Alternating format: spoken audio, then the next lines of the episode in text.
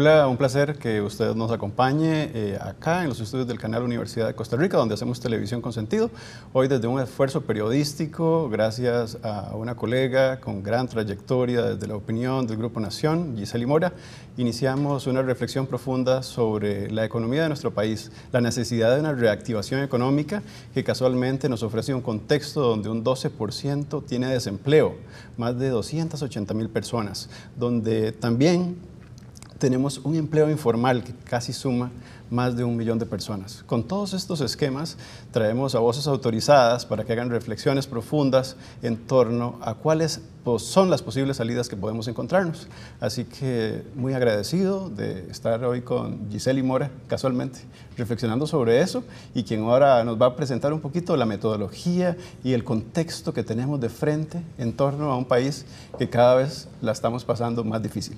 Muchas gracias Marlon. En realidad este proyecto que emprendemos eh, en opinión de la Nación, la página 15 específicamente, es para contribuir al debate en un momento en que el país urge de que se tomen medidas rápidas, no se puede esperar mucho tiempo, eh, ya ha pasado mucho, demasiado, y hay cosas que se han hecho bien, pero hay otras, principalmente como usted decía, tenemos un, em, un desempleo, un desempleo alto, eh, son personas jóvenes principalmente, las que tienen más problema para conseguir empleo son las mujeres, este, también el crecimiento de la economía, eh, es muy bajo. En los primeros tres meses del año eh, ha sido de 1,9 apenas, es decir, es un crecimiento.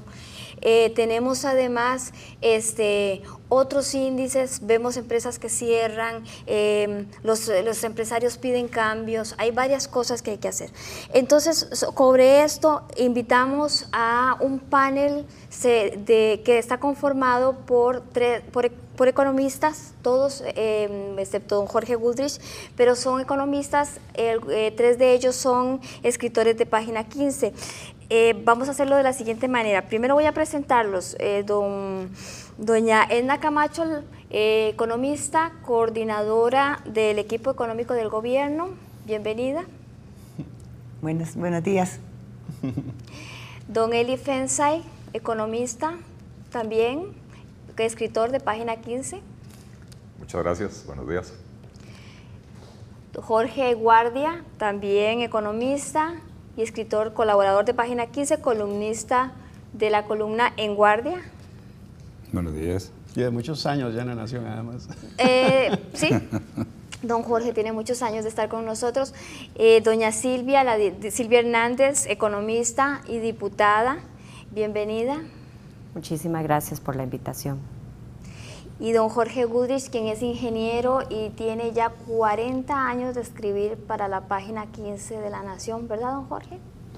40 años de estar escribiendo para nosotros.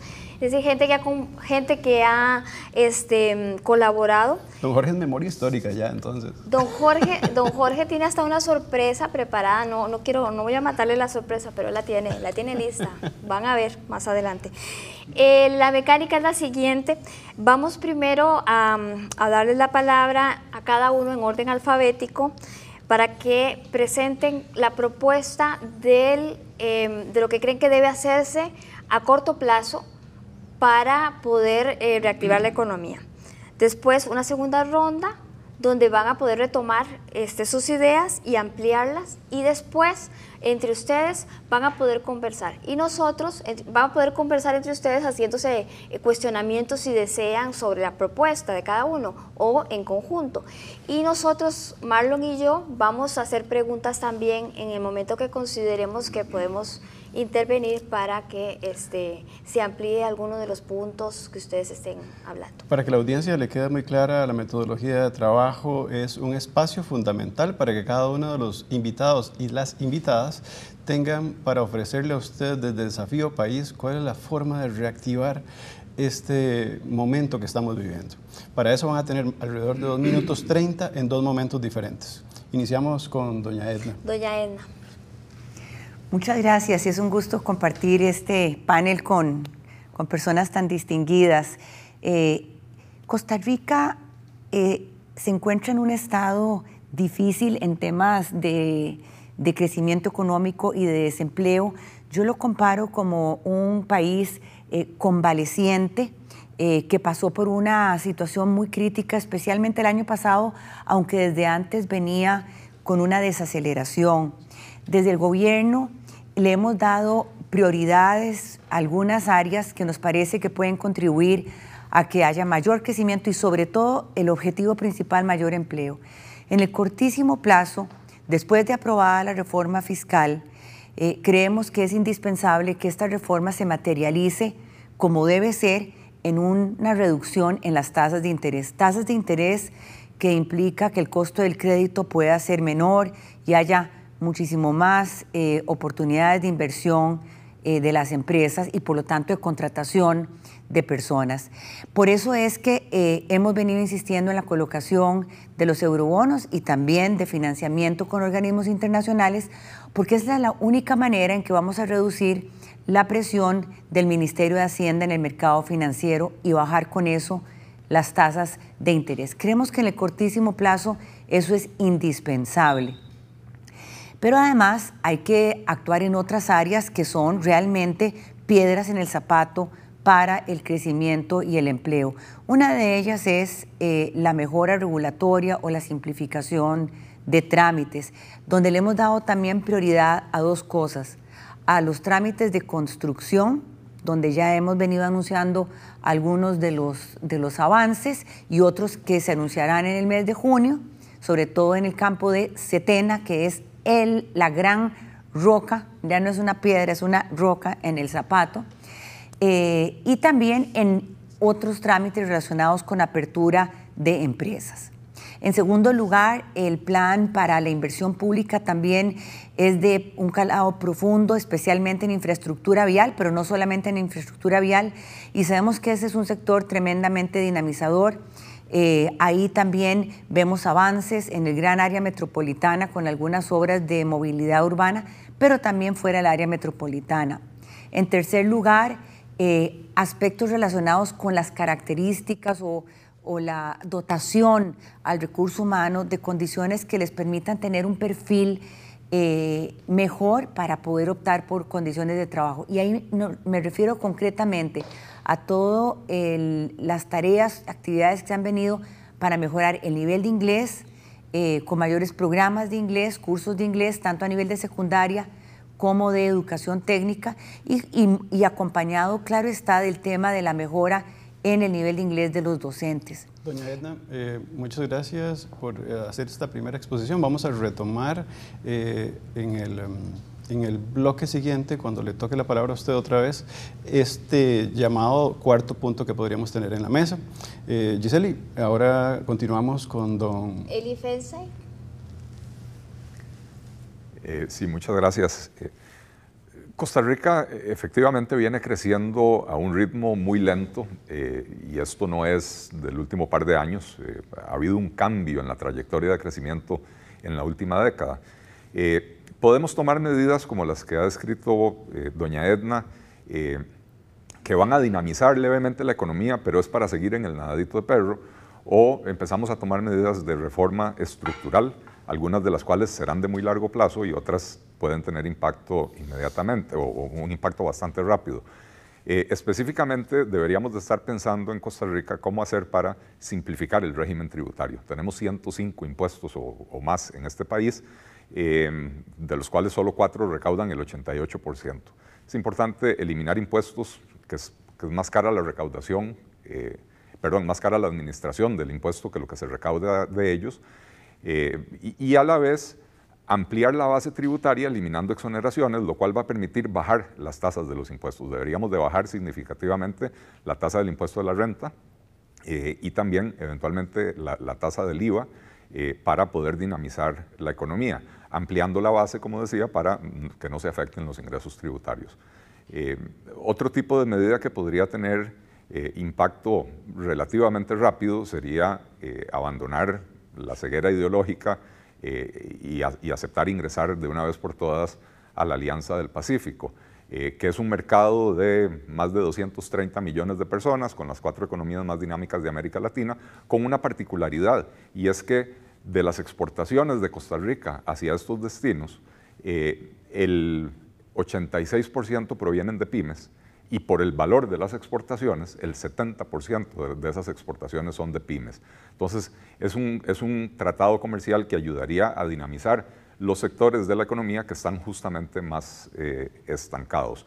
Eh, otra medida que se podría tomar, y esta es administrativa, eh, más sencilla de tomar, es reducir los aranceles de importación en todos los productos de consumo básico, la canasta básica, eh, los artículos de construcción, los artículos relacionados con la educación y con la salud, eh, porque esto tendría un impacto muy significativo en el poder adquisitivo de las personas.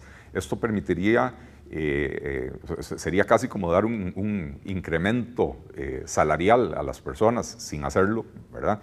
Y sobre todo en los segmentos más pobres de la población, los dos quintiles más bajos de la población, donde las tasas de ahorro son muy bajas, eh, estas personas van a poder incrementar su consumo y eso nuevamente tiene un efecto dinamizador eh, sobre la economía.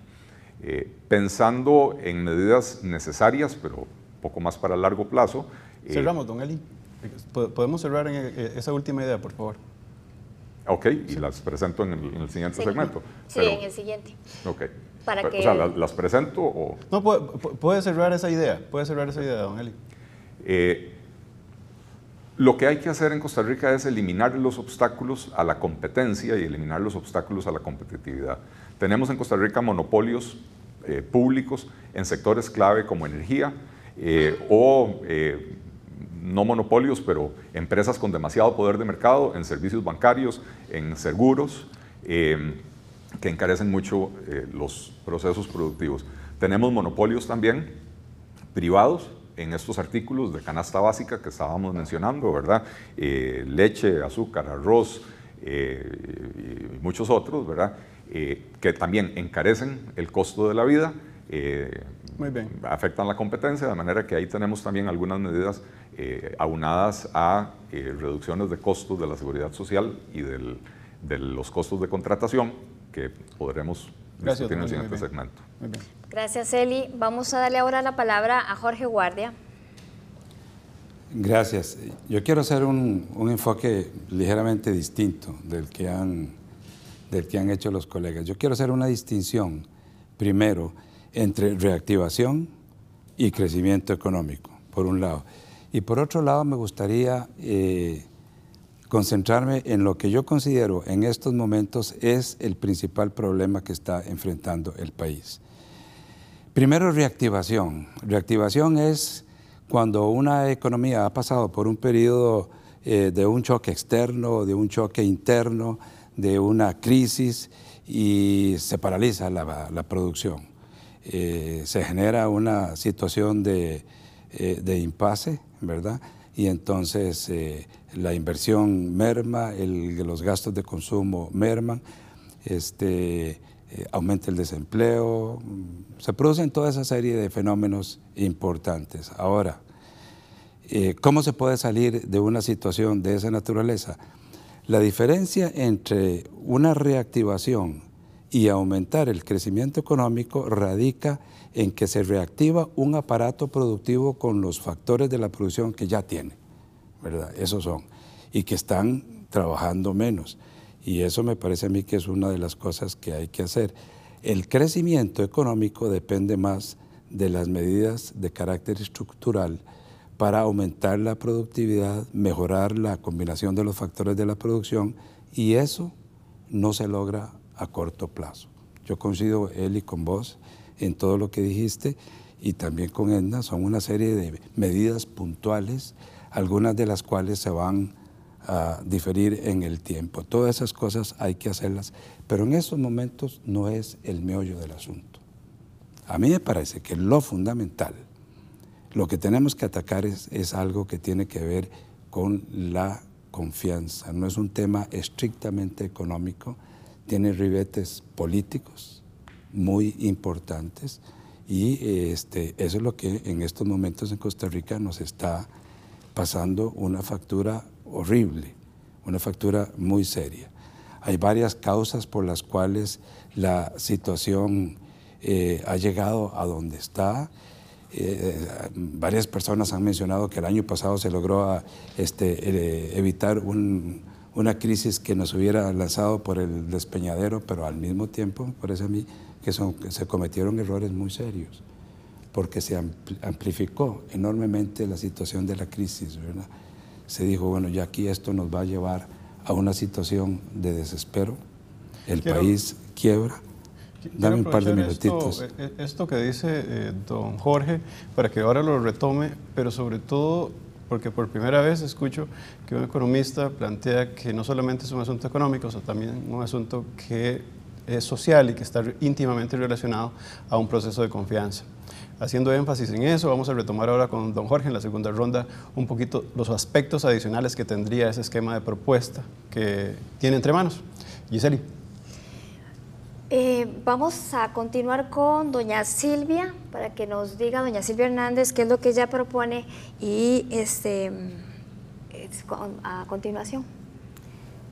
Muchísimas gracias. Igual, muy complacida de estar en esta, en esta posibilidad de compartir y debatir y tratar también de traer la combinación desde qué puede hacer la Asamblea Legislativa en este escenario que yo sí también considero muy complejo y me sumo a las últimas palabras de don Jorge Guardia, en donde deberíamos de concentrarnos mucho en este repunte del crecimiento económico y donde ciertamente las medidas que se puedan proponer, muchas de ellas tendrán implicaciones en el mediano y largo plazo y, y muy pocas quizás desde el ámbito propio de la Asamblea Legislativa puedan generar algo que es hoy una necesidad. Casi 300 mil personas desempleadas necesitando una respuesta inmediata.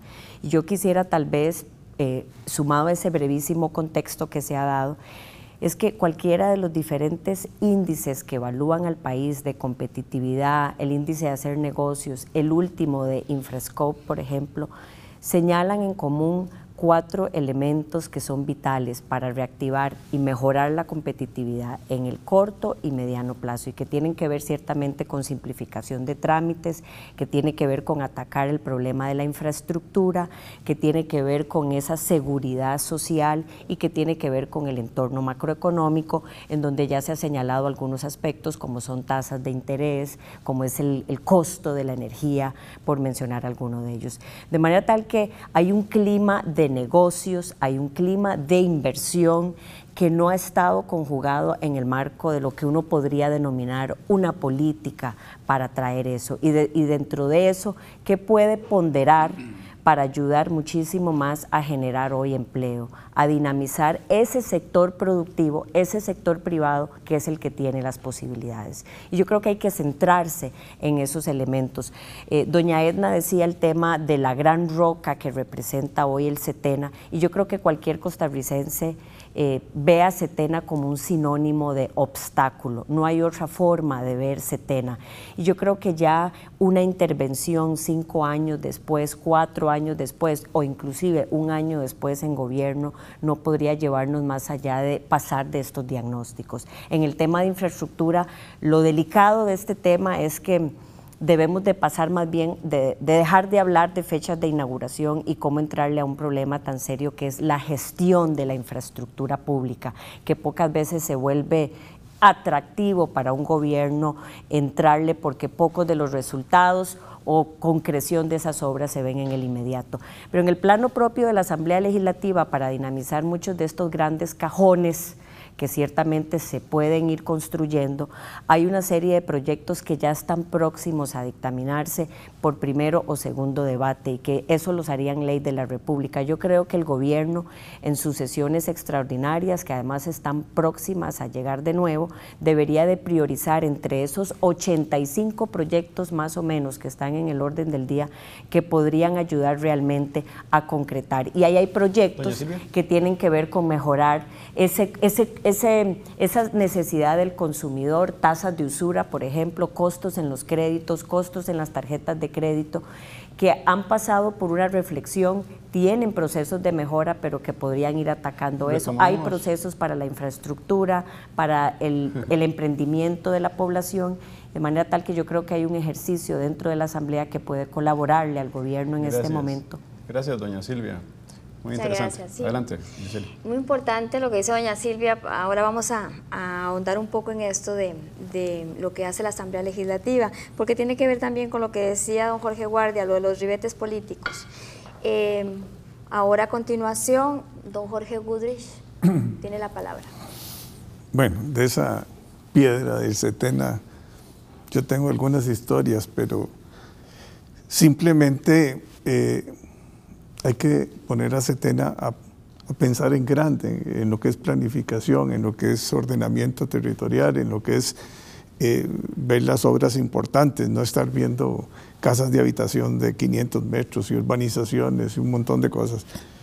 Eh, pero eso no es solo eso, sino que tenemos a otro montón de instituciones, el INBUS, ENASA, eh, eh, que, que, entraban todo el país. Entonces, este país está atrapado. Está atrapado porque hacen reglamentos todos los días.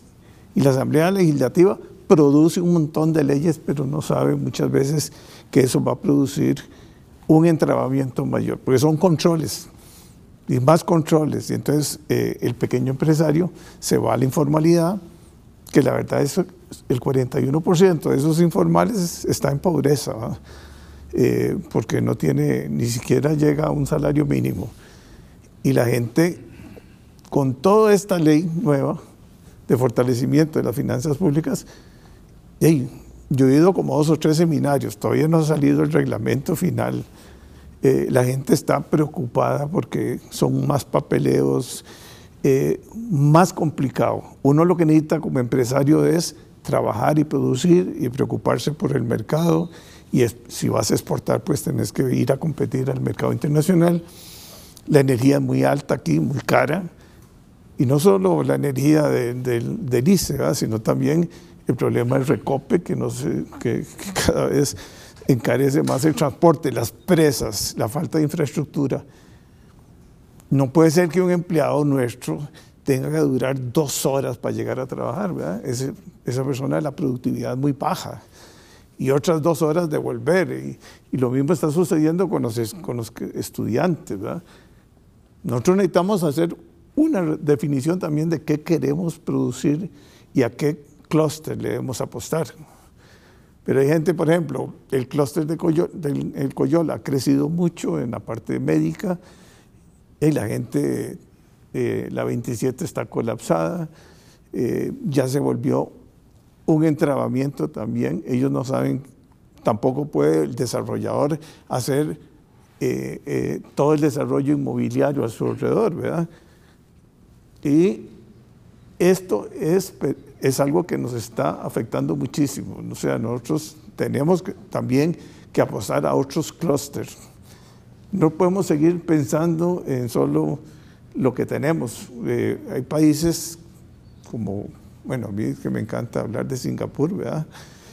Pero países que apuestan a tecnologías y, y realmente hacen los clústeres cerca de las universidades, de las ciudades eh, el caso de lo que está haciendo, por ejemplo, en este caso la municipalidad, de tratar de, de ayudar a que el clúster tecnológico se desarrolle alrededor de la, de la periferia de San José, del centro de San José, pues eso es importante. Vamos, vamos a retomar en el siguiente bloque con don Jorge otra vez todo este tema que también es muy importante en el marco de la economía, que por supuesto es la tecnología.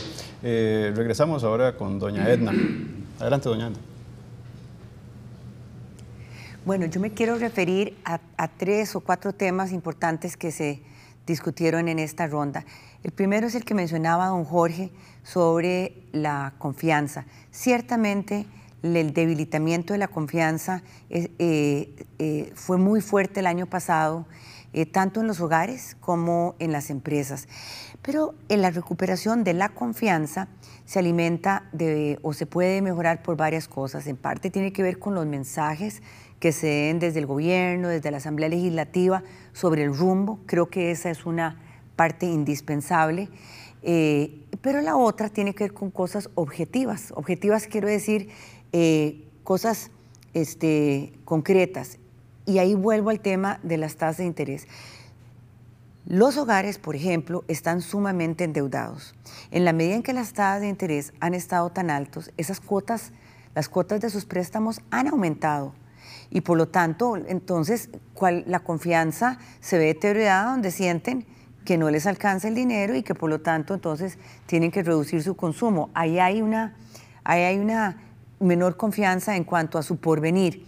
Por eso es que el tema de las tasas de interés es tan importante. Eh, el que podamos bajarlas con la posibilidad del financiamiento externo, porque no tengo la menor duda de que además de ayudar objetivamente va a ayudar a la confianza. En segundo lugar, el tema eh, de, que mencionaban sobre la gestión en la parte de infraestructura, y eso es ciertísimo, Silvia. Eh, el problema de gestión de la burocracia del sector público es también un impedimento para que los servicios públicos tengan eh, o funcionen al ritmo que necesita el sector privado. Eso tiene que ver con la CETENA y con muchos de los trámites. Y ahí necesitamos entrarle un tema que no es cosa fácil y no es, y no es de corto plazo, pero es la ley de empleo público. El gobierno planteó una ley de empleo público que eh, estará en discusión en la Asamblea Legislativa, pero hay una enorme oportunidad de poder eh, reformar aspectos que ayuden a que, el, a que, la, a que los empleados públicos eh, puedan tener un desempeño mejor. Siempre dentro de la naturaleza pública habrá algunas deficiencias, pero el esquema, el sistema de incentivos eh, debe de ser tal que puedan tener un mejor desempeño, que, que reaccionen y que puedan dar servicios públicos como requiere el ciudadano y requieren las empresas. Entonces yo creo que hay una oportunidad enorme en la Asamblea Legislativa de poderle entrar al tema de empleo público. Gracias, doña Edna. Muy bien, eh, vamos con don Eli. Eh, las tasas de interés en alguna medida reflejan los niveles de riesgo implícitos en el negocio eh, que se va a financiar. por lo tanto, la confianza haría que bajen las tasas de interés y no al revés. Bajar las tasas de interés a la fuerza no hace que mejore la confianza. Y ya que estamos hablando de confianza, y, creo que don Jorge tocó un tema que es muy importante, eh, se suponía que el plan fiscal era una, un primer paso para empezar a poner en orden las finanzas públicas. Y ahí es donde está, esa es la fuente de la desconfianza en la economía costarricense. Eh, el gobierno presentó una ley de empleo público que abre un portillo peligrosísimo para el incremento significativo del gasto público en el corto plazo, a pesar de que proyectan ahorros en el largo plazo, a 15 o 20 años plazo, ¿verdad? Eh, y, y entonces ese segundo paso que se tenía que dar no es un paso que le haya infundido confianza al inversionista nacional y al inversionista extranjero. Eh, y por eso yo hablaba de medidas más estructurales que, que, sí van a generar confianza, porque en la medida que el inversionista nacional, el empresario, eh, vea que se están modificando las estructuras productivas, que se están eliminando los privilegios y las prebendas y las gollerías, no solo del empleo público, sino también las protecciones a, empresas del sector privado, para permitir más competencia, para permitir que la gente pueda invertir en diferentes sectores de la economía, que hoy prácticamente están cerrados con, esquemas monopólicos u oligopólicos, eh, eso contribuiría a generar confianza. Eh, los costos de la seguridad social, que es uno de los principales obstáculos para contratar más gente. Eh, la gente no tiene confianza en la Caja Costarricense del Seguro Social. Eh, el, gasto, el nivel de, gasto, el costo de la burocracia de la Caja Costarricense del Seguro Social creció de manera desmedida hace 10 años, cuando se, le agregaron prácticamente 11 mil personas a la planilla y prácticamente todos eh, funcionarios administrativos, ¿verdad? Eh, y no se ha hecho un esfuerzo por reducir ese costo, por, permitir que bajen las cuotas de la seguridad social. El sistema de pensiones del IBM eh, corre grave peligro y lo único que se proponen son medidas cosméticas para patear la bola cinco años más, pero no para resolver los problemas. Si queremos hablar de confianza, entonces tenemos que empezar a tomar medidas para generar la confianza y en ese sentido no solo poner en orden las finanzas públicas, sino también impulsar reformas estructurales para el largo plazo, que si bien los efectos se notan en el largo plazo, eh, empiezan a mandar señales a los inversionistas para que empiecen hoy a planear sus proyectos para mañana. Muy bien. Muchas gracias. Eh, don Jorge, don Jorge Guardia. Eh, tal vez un par de cosas adicionales.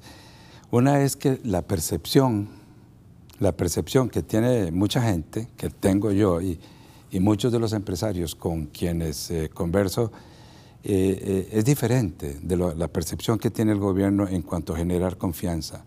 Yo, yo creo que no se ha generado suficiente confianza no la hay. Si, si hubiera mucha confianza, eh, no estaríamos aquí teniendo esta, esta conversación.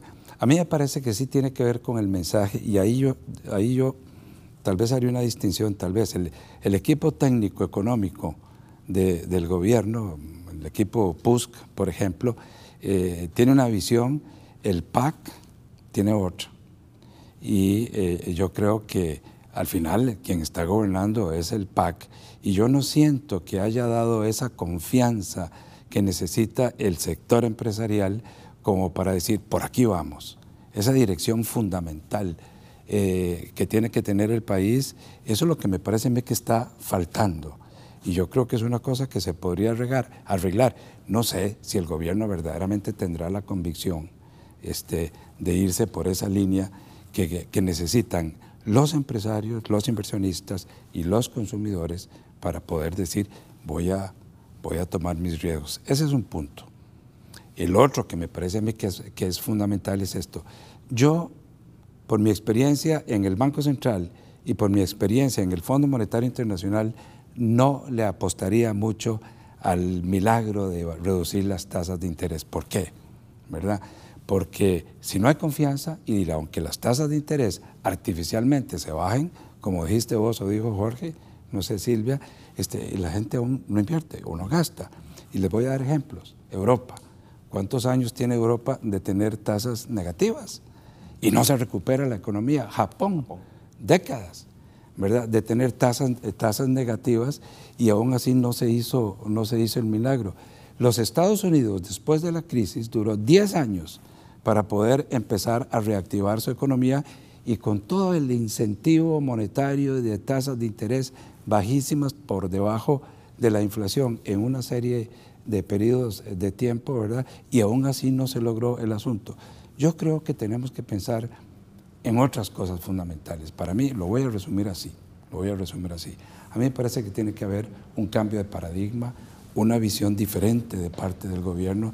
El gobierno es el que está llamado a decirle al país, mire, vamos por esta dirección, ¿verdad? Inequívoca y vamos a hacer una serie de medidas y de reformas.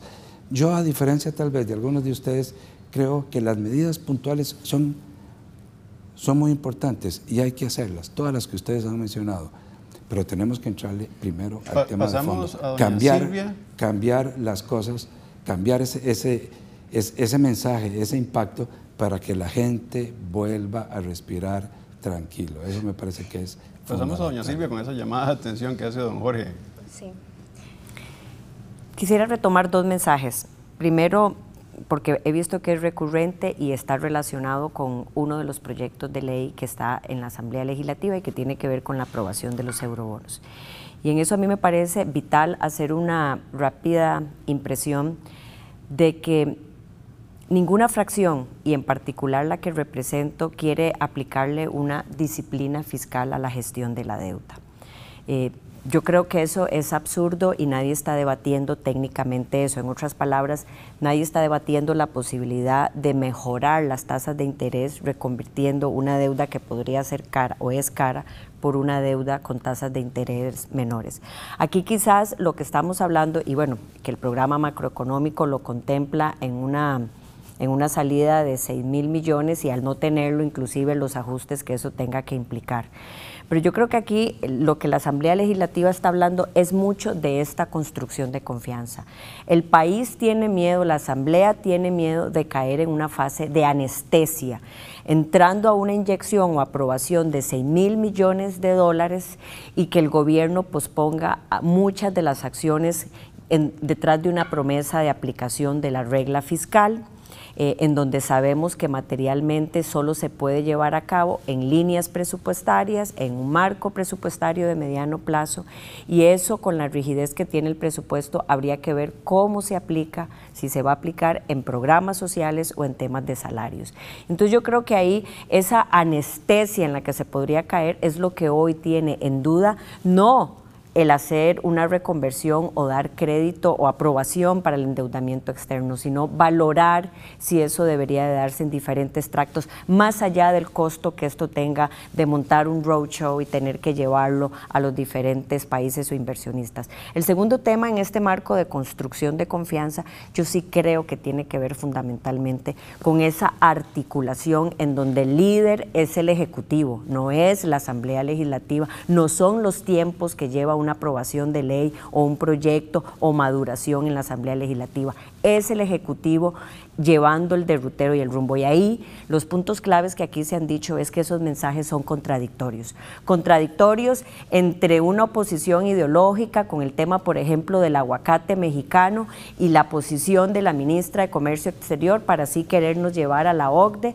esa posición contradictoria entre la Alianza del Pacífico y la OCDE, como aquí también se ha dicho, y esas posiciones que han existido ahora, por ejemplo, con la salida de doña Edna y donde llega la ministra Pilar Garrido, una ministra ya con una cartera y un proyecto importante de gestión de empleo público a asumir la articulación del sector económico en donde uno se pregunta, bueno, ¿no tiene la ministra mucho que hacer detrás de la cartera de planificación y de este proyecto de empleo público? Eso es confianza. Muchas gracias. Ahora vamos a darle la palabra a don Jorge para cerrar esta primera, segunda parte. Bueno, yo creo igual que ustedes que, la confianza es lo más importante. Eh, y ahí cuando veo a Edna y me dicen que se va a ir a Washington, ya me preocupo como sector privado.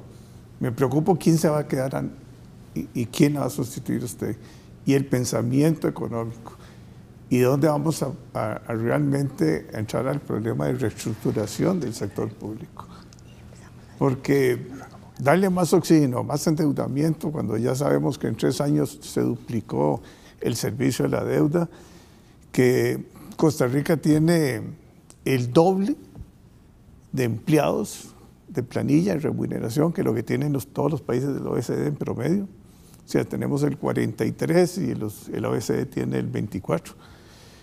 Me parece importante, si yo voy a competir en el mercado interno, que haya, reglas claras también. Eh, me preocupa un gobierno que a veces eh, eh, saca, no ha podido eh, incorporar las eh, compras públicas en una, en una sola línea. Todavía sigue ahí la caja afuera y las instituciones importantes no se han metido en el SECOP.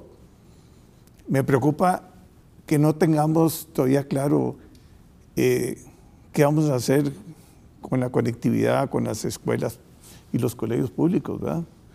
Todavía se está discutiendo si se vamos a llegar ahí con, alta velocidad o no. Me preocupa la educación de Costa Rica. Me preocupa mucho el INA, eh, que vamos a reestructurarlo. Yo hablo con este muchacho que, me encantó, el nuevo presidente, pero le veo ese entusiasmo, pero por otro lado veo que, que ahorita lo, frena el sindicato, con todo respeto, eh, porque tiene una estructura que estaba hecha para, para otra, otra institución que se planificó hace 25 años, Con, otras, con 12 directrices que le fijaron. Y a mí esta universidad que me encanta, aquí saqué yo mi título, pero yo también no la veo con esa movilidad que se requiere. Nosotros tenemos que ir a la manufactura, no podemos seguir con la, con la manufactura porque eh, realmente China está invadiendo el mundo. Aquí entran muebles de China todos los días a los precios casi la mitad de lo que nos costaría trabajarlos y hacerlos en, en Sarchi. Ya nadie piensa eh, en, ir a Sarchi a comprar muebles, ¿verdad? porque todo viene de China. La gente no entiende que el mundo eh, cambió totalmente y que la tecnología es lo más importante. Y este cambio que está haciendo China eh, es muy importante porque ya se están metiendo en la alta tecnología. Gracias, don Jorge. Ya no le da miedo ni Estados Unidos. Gracias, don Jorge. Eh, para las personas que se, recién se incorporan, estamos haciendo un trabajo conjunto, eh, Giseli Mora, periodista de Grupo Nación, y acá, el canal Universidad de Costa Rica. Eh, en este bloque, casualmente, vamos a tratar de hacerle consultas directas a cada uno de los invitados que tenemos, que son voces autorizadas en torno a la economía y específicamente el tema de fondo que estamos viendo, que es reactivación económica. Doña Edna, específicamente en el caso que han comentado y de algún modo todos los panelistas han estado de acuerdo. Eh, usted eh, está saliendo del gobierno y pareciera eh, de manera casi sistemática por las reflexiones que han hecho cada uno de los economistas que están en la mesa el día de hoy que va a existir un gran temor de parte de la ciudadanía, el abandono que podría tener en un momento determinado, casualmente ese pie fundamental que había dado el Partido Unidad Social Cristiana en la coordinación de todo de todo el equipo económico parece que está quemándose de algún modo eh, el carrito y doña Edna se nos va. ¿Qué vamos a hacer, doña Edna? Bueno, yo voy a asumir una posición en, el, en un organismo internacional, en el, eh, en el BID, y desde ahí más bien la idea es apoyar algunas de las cosas que hace el gobierno, en particular lo que tiene que ver con el financiamiento externo.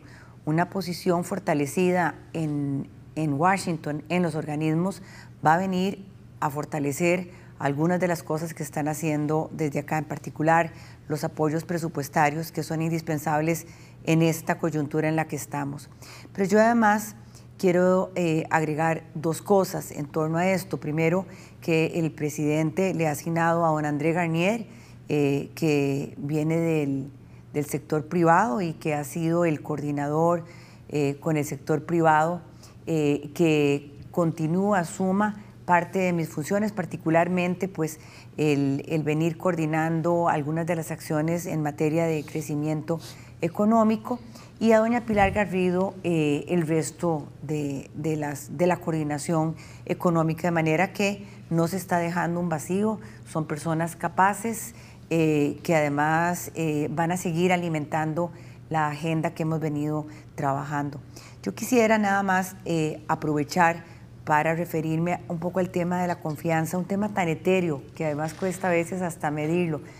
Comentarles dos cosas. La primera es que cuando me corresponde hablar con inversionistas internacionales, que es una cosa regular y frecuente en mi, en mi cargo, eh, con frecuencia nos dicen que ellos no entienden por qué internamente no se evidencia la misma confianza que se evidencia desde afuera y ellos ven un progreso, nos dicen, nosotros siempre que nos sentamos con el equipo económico vemos progreso. Y entonces eh, eh, no entienden por qué no se está dando esa confianza interna. Y lo mencionan porque, por ejemplo, en materia de tasas de interés, que es un indicador de confianza, en los mercados internacionales, eh, esa, esa mayor confianza se ha manifestado en que los rendimientos de los bonos de Costa Rica han bajado mucho más que el resto de los bonos. Es decir, hay, un, hay una clara eh, evidencia de esa confianza. Y en el mercado financiero local, aunque han bajado, han bajado menos y solamente algunos plazos. Entonces, es curioso a veces cómo nos ven desde afuera y cómo nosotros nos vemos. A veces quizás somos un poco pesimistas. Eh, ciertamente falta mucho y ciertamente mientras no tengamos una economía más dinámica vamos a sentirnos todos preocupados. Pero vean las cosas que se han hecho aparte de la reforma fiscal que tenía dos décadas de estar eh, yendo y viniendo y de no haberse aprobado, finalmente se logró aprobar. La Asamblea Legislativa hizo una reforma a su reglamento, una materia que era indispensable hacer desde hace también muchas décadas y lo hizo la Asamblea Legislativa. Ahora discuten una reforma eh, en el tema de, la materia procesal laboral de manera que hay muchos signos positivos. Muchas gracias, doña Edna. Este, yo quiero eh, que don Jorge Guardia se refiera, él habla de un cambio de paradigma y creo que el, cambio de paradigma suma lo que han dicho este, todos ustedes en el sentido de que este, tenemos que hacer algo distinto. Costa Rica a lo largo de su historia no es la primera vez que enfrentamos una, situación económica difícil, pero siempre que ha salido ha sido porque hemos encontrado un camino.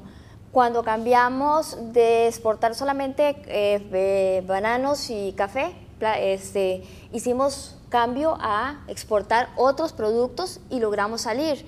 Después descubrimos que podíamos tener un turismo, eh, ser una eh, la, la, industria sin chimeneas y creamos el turismo y entonces también eso dinamizó. Hoy día lo que no vemos nosotros es que haya una creatividad para poder dinamizar la economía. Es decir, lo que decía don Jorge del cambio de paradigma, no sé si apunta hacia ahí, porque eh, en el gobierno que, que estamos actualmente y en el anterior, ha sido una constante, está bien, lo que se ha hecho, está bien, pero ¿qué pasa con la Alianza del Pacífico? Que es una opción para entrar a un mercado bastante grande. Eh, ¿Qué pasa, por ejemplo, con la política que tiene el Ministerio de Agricultura de protección de protección este, a los productos. Entonces, ¿a eso era lo que usted se refería, don Jorge, en cambio de paradigma? ¿O a es otra cosa? Mucho de lo que usted dijo es correcto, ¿verdad? Para empezar. Pero yo lo que tengo en mente es algo tal vez un poquito más polémico. Pero de ahí, como las cosas públicas tienen que discutirse, ¿verdad? Me parece a mí que, que hay que hablar de las cosas. Queremos que, hable. Que, sean polémicas.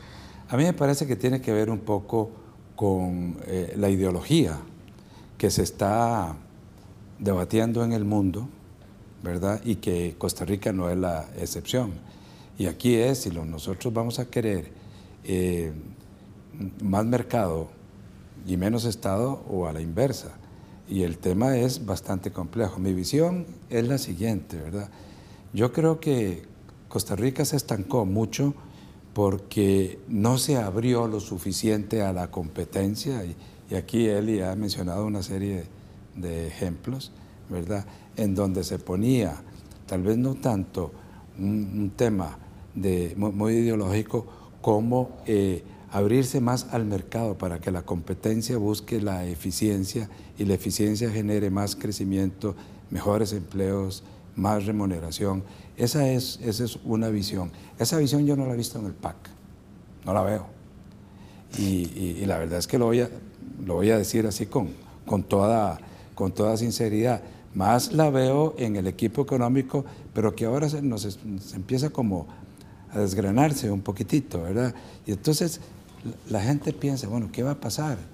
¿Qué va a pasar en los últimos dos años de este gobierno cuando sea la gente PAC la que esté eh, gobernando? Si no nos han dado un mensaje claro, por ejemplo, el gobierno anterior nunca quiso la Alianza del Pacífico, este tampoco la quiere. Eh, nos estamos metiendo a la OCDE un poquito así como a regañadientes. Pero, don Jorge, han sido los únicos que trabajaron la reforma fiscal después de todo. Sí, pero si la, lectura crítica... Sí, sí, pero la, reforma fiscal es una parte fea de, la actividad económica y quedó inconclusa, quedó inconclusa.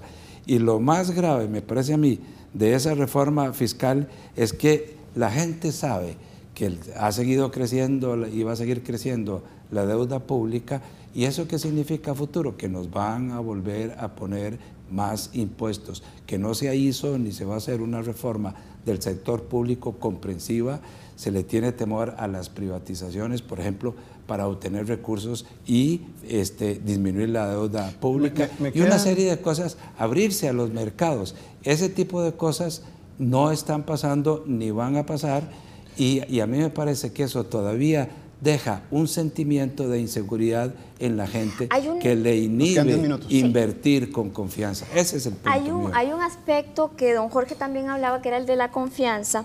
Este, no puede, a mí me preocupa, por ejemplo, que en septiembre el gobierno presentara un plan, un plan de reactivación económica de, que si mal no recuerdan, 17 puntos. Ayer presentó otro plan y dice que en junio va a presentar otro plan. Entonces uno se hace varias preguntas. En el primero, en el primer plan había una reactivación basada en una especie de apoyo a las, a las pequeñas empresas, a muchos de pymes, a mujeres, eh, la infraestructura, este, y lo mismo que estamos hablando ahora de tasas de interés. Pero eso fue en septiembre, estamos hablando de octubre, noviembre, diciembre, enero, febrero, marzo, abril, mayo, ocho meses. Eso se planteó hace ocho meses. Entonces, nos quedan más o menos ocho minutos y, tenemos de algún modo un espacio para, para, los otros tres compañeros y compañeras. Quisiera retomar eso que estás diciendo nada más para, para aprovechar a Eli. Eh, Eli siempre habló de medidas de nadadito de perro. ¿Es este gobierno, con esa reflexión que vos estás haciendo, un gobierno de, de nadadito de perro, don Eli? Eh, no es este gobierno, es este modelo económico que ya llegó a, dar toda la leche que podía dar, ¿verdad? Y entonces, mientras no se tomen las medidas, las reformas estructurales eh, para poder pasar a un nuevo estadio, un, estadio diferente de crecimiento económico, eh, vamos a seguir en el nadadito de perro. Dentro de ese nadadito de perro, el perro puede parar a descansar y, y no avanzar y puede seguir nadando al ritmo del nadadito de perro. Saludos a, don Eduardo Lizano, ¿verdad? Eh, pero mientras no se adopten las reformas estructurales, vamos a seguir en, esa, en, ese nadadito de perro. Eh, eh, muchas de las medidas que están incluidas en la propuesta de septiembre y, en, la propuesta de ayer son medidas importantes que hay que tomar. por supuesto que las obras de infraestructura son importantísimas y sí, es un sector dinamizador de la economía, pero muchas otras eh, que son arreglos que hay que hacer, como por ejemplo CETENA, simplificación de trámites, eh, preparar a más gente en, un segundo idioma, etcétera, son medidas que si no hay reactivación económica, no van a rendir los frutos necesarios. Yo no voy a abrir un negocio si no hay demanda, aunque los trámites ahora sean más sencillos. Eh, yo no voy a contratar a 25 personas que hablen inglés si no tengo mercado para el producto o el servicio que yo estoy brindando. Entonces, cuando la economía se reactive, es necesario tener a esa gente que hable inglés.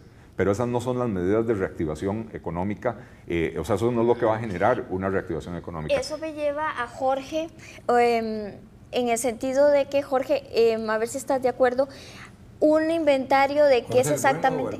ah, el Jorge, el Jorge bueno. Los dos son buenos. El Jorge, Jorge Budrich. Jorge Budrich, en el sentido del el inventario de necesidades del país. Em, hablando de educación, tenemos una mano de gente desocupada que no es mano de obra calificada. Entonces, este, ¿cómo podríamos nosotros poder eh, darle a esas personas oportunidades. Si las municipalidades no se, no se apegan a lo que dice, por ejemplo, de, en lo de simplificación de trámites y todo eso, tampoco. Pero ¿cómo podemos hacer con esas personas que están buscando trabajo si no tienen esa calificación? Si, como está diciendo China, ya está, es un monstruo, ¿cómo vamos nosotros a competir con semejantes cosas? A ver, yo sí creo que que el modelo nuestro se agotó también. Sin embargo, hemos hecho cambios importantes, hemos abierto monopolios estatales. Yo creo que eh, ya es bueno analizar si el monopolio eléctrico se debe mantener o no. Yo creo que las universidades y la, y la estructura de la educación primaria y secundaria y sobre todo los niños de de kinder, ponerle así, eh, comienzan con un nuevo proceso educativo. No puede ser que estemos en todas las pruebas de PISA salimos mal. ¿Por qué? Pues no sabemos manejar matemáticas, no sabemos manejar un montón de facilidades importantes. La gente ahora tampoco quiere terminar carreras universitarias, hay que hacerle oportunidades a partir del tercer año. El, problema de la flexibilidad laboral es importante. Porque mucha gente puede eh, eh, trabajar dos, cuatro días a la semana y no trabajar hasta el viernes. En fin, eh, y eso lo pasó Intel y fue toda una discusión con el Ministerio de Trabajo, impresionante. Hay que pensar seriamente también en, en, la educación dual.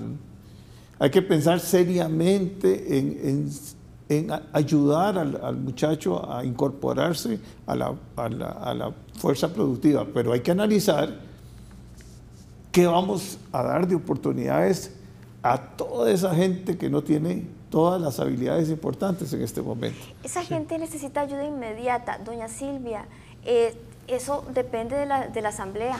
Es educación dual, flexibilizar, flexibilizar este horarios. Eh, todo eso depende. Teletrabajo. El teletrabajo, todo eso depende de la asamblea. ¿Cómo lo ve usted?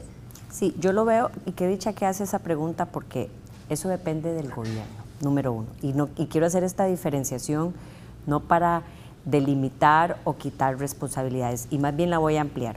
Ciertamente la Asamblea Legislativa tiene un rol fundamental en la aprobación de leyes y, y eso no debería desvirtuar todas esas leyes que puedan estar prontas a aprobarse y que contribuyan a estos problemas que hoy se han planteado.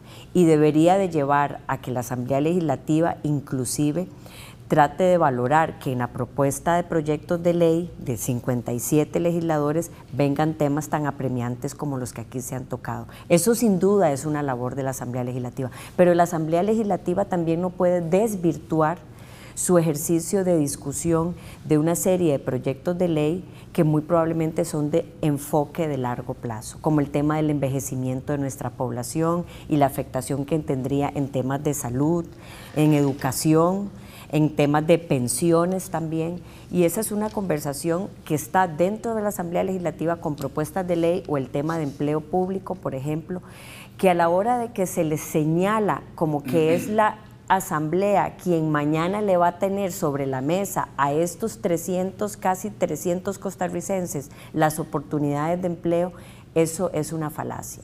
Si no tenemos una directriz clara, una línea de ruta, mensajes claros por parte del Ejecutivo, por supuesto que esto va a ser muy complejo. Y yo creo que aquí el mensaje fuerza es que coincido con doña Edna en que el país ciertamente ha alcanzado una serie de niveles y de requisitos que nos han puesto muchísimas veces a gozar esas vacas gordas. Pero hoy eh, hay problemas muy fuertes, no solamente repensando en el futuro, sino en el inmediato, que debería de llevarnos a tener muy claro ese mensaje que tiene el partido de gobierno. No es momento nunca más para satanizar la figura de alianza público-privada y concesión. No es momento nunca más para creer que la empresa o el sector productivo eh, no es quien hoy pueda traer las oportunidades de empleo sobre la mesa y por lo tanto hay que ver qué proyectos de ley están en la Asamblea Legislativa para ayudar más a esa simplificación, a introducir muchísimo más esas instituciones al CICOP. Pero yo creo que eso es vital. Si no tenemos esa diferenciación de lo que se puede aportar en tiempos de complejidad que lleva maduración de un proyecto de ley a su aprobación y lo que hoy puede hacer el Ejecutivo, nos veríamos en unas dificultades de expectativas. Muchas gracias. Muchas gracias, doña Silvia. El tiempo verdaderamente nos, nos, come. Creo que es muy importante todas las reflexiones que ha presentado cada una de las personas que han estado con nosotros y por supuesto un gusto trabajar con Giseli Mora en esta iniciativa de reflexionar profundamente sobre la reactivación económica. Pues muchas gracias, eh, Marlon, porque mm, nos facilitaste aquí el, el, es un gusto, es un gusto. hacer este trabajo conjunto con la universidad. Eh, página 15 de la Nación desea, en, la Nación en, general, desea poder hacer estos trabajos y cuando se hacen juntos creo que quedan mucho mejor.